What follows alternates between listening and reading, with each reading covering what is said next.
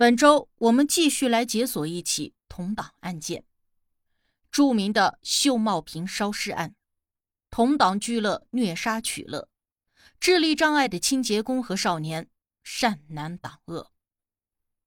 在一九九七年的五月十六日下午三点多，香港九九九报警中心接到了一通求助电话，一名中年男子语焉不详地告诉接线员，自己身受重伤。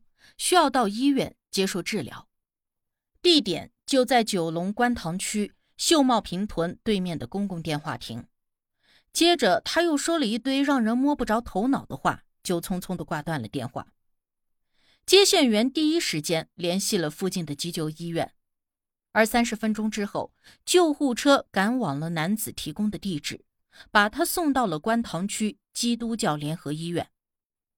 此时。伤者神志不清，无法描述受伤的原因以及具体的伤情，医生只能给他做全面的体检。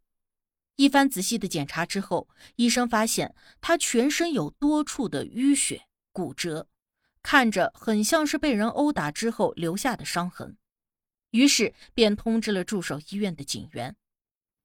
情况要比想象中复杂的多，因为该名男子啊有轻度的智力障碍。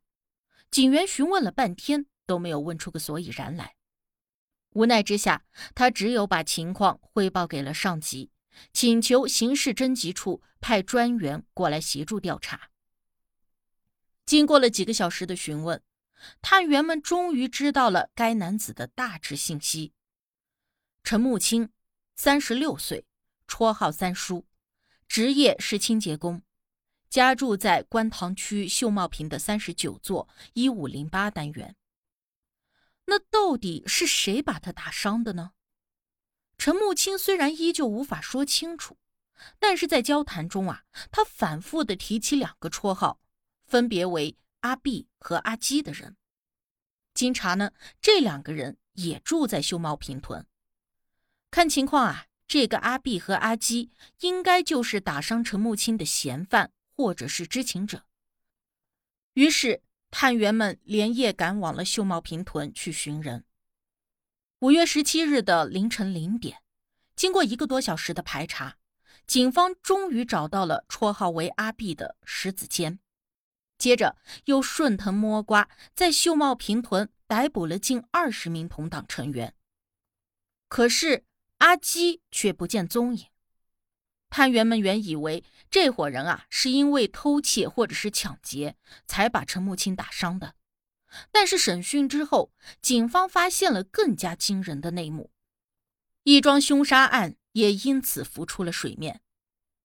根据几个人的供述啊，以及陈木青断断续续的回答，探员们拼凑出了一个大致的案发经过。几名涉案的同党都是在观塘某红番区结识的。这里的红番区啊，指的就是没有正式加入黑社会的小混混们的聚集地，而这些地方呢，也是各大黑社会社团招兵买马、物色马仔的场所。这些同党呢，都住在熊猫坪屯，不仅仅是邻居，还有一个共同的偶像，那就是《古惑仔》系列电影中的主角陈浩南。在其中呢，年纪最长。平常也在社区做清洁工的中泰混血许志伟，召集大家抱团与其他的同党对抗。他还给团伙取了一个响亮的名字，叫做“黄巢”。刚开始的时候呢，他们就只是小打小闹、偷鸡摸狗。可是随着成员人数越来越多，黄巢终于被九龙的某黑社会帮派看中了。一般的同党呢，就只有五六名成员，而他们最多的时候可以达到二十几个人。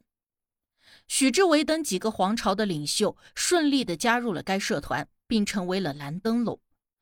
蓝灯笼啊，就是指香港帮派里面最低级的马仔，甚至还不能算是正式的会员。而其余的成员呢，因为偷窃、打架、抢劫等违法犯罪的行为，有数次进警局的战绩。在红番区呢，也没有人再敢招惹他们。膨胀的许志伟就认为，黄巢已经算是个有头有脸的帮派了，不能够总在红番区和那些散兵游勇们混在一起。正巧啊，他的远房亲戚兼同事陈木青独居在秀茂坪三十九座一五零八室，而且这个人呢，还因为智力有缺陷，即使是被欺负了，也不敢声张。于是呢，这些同党便霸占了陈木青的住所，每天都聚集在他家里抽烟、打牌、看古惑仔的电影，还时不时的偷陈木青辛苦赚来的钱买烟、买酒、买游戏卡。陈木青虽然智商不高，但是也不是真的痴呆，能够基本的分辨是非曲直。他私底下呢，经常会劝一些年龄较小的成员，让他们离开皇朝。绰号阿基的陆志伟以及几个女同党，时不时的就被他拉到角落，语重心长的试图劝退。陈木清的这些行为呢，自然逃不过同党们的耳目。得知他在背地里这么拆台，几个骨干就气得火冒三丈，对他进行了一次又一次的毒打。许志伟甚至还带人放火烧过他的房间。以此来恐吓陈木青，不要和皇朝作对。当然了，陈木青的苦口婆心呢，也不是完全没有意义的。至少十五岁的陆志伟就对这个老实人非常的同情。每次大家行凶时，他都不会动手，事后还会留下来替陈木青收拾屋子、擦拭伤口。两个人呢，也渐渐成了忘年交。一九九七年的五月十二日。许志伟因为偷懒没有去上班，陈木清就把这个情况反馈给了许志伟的泰国籍母亲。当天啊，许志伟就被父母一通责骂，而气不过的他，在同日下午带着同党们冲进了一五零八单元间，不由分说的就把陈木清痛殴了两个小时。尽管陈木清的身材较胖，也没有任何疾病，可是这次殴打。比以往几次下手都要重得多，持续时间也长得多。两个小时的折磨下来，他还是受了很严重的伤。这再次让陆志伟动了恻隐之心，留下来善后的他，一边替陈木清擦拭伤口，一边壮着胆子劝对方报警求助。殊不知啊，隔墙有耳，这段对话呢，竟然在两天以后被传到了许志伟的耳朵里。五月十四日的晚上，阿碧与黄朝成员聚集在一五零八号单元间，商讨陆志伟怂恿陈木清去报警一事。气急败坏的几位骨干认为，陆志伟的这种行为就是在背叛黄朝，在和自己作对。传出去以后，根本就无法在江湖行走。于是，他们就四处打电话寻找陆志伟，决定执行家法，以儆效尤。不过没多久呢，许志伟就因私事先离开了单元间。晚上九点，陆志伟被骗到了案发的一五零八号单元间，以皇朝另一名领袖傅显敬为首的几个人立即对他展开了惨无人道的虐打。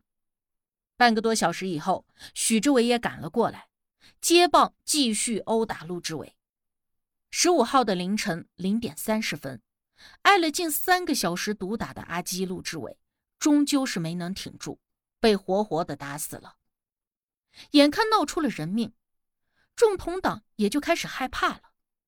有的人想要报警自首，也有人提议联系黑市医生再抢救一下。许志伟和傅显进则安抚大家，让他们不要惊慌，接着便一起商议如何处理尸体。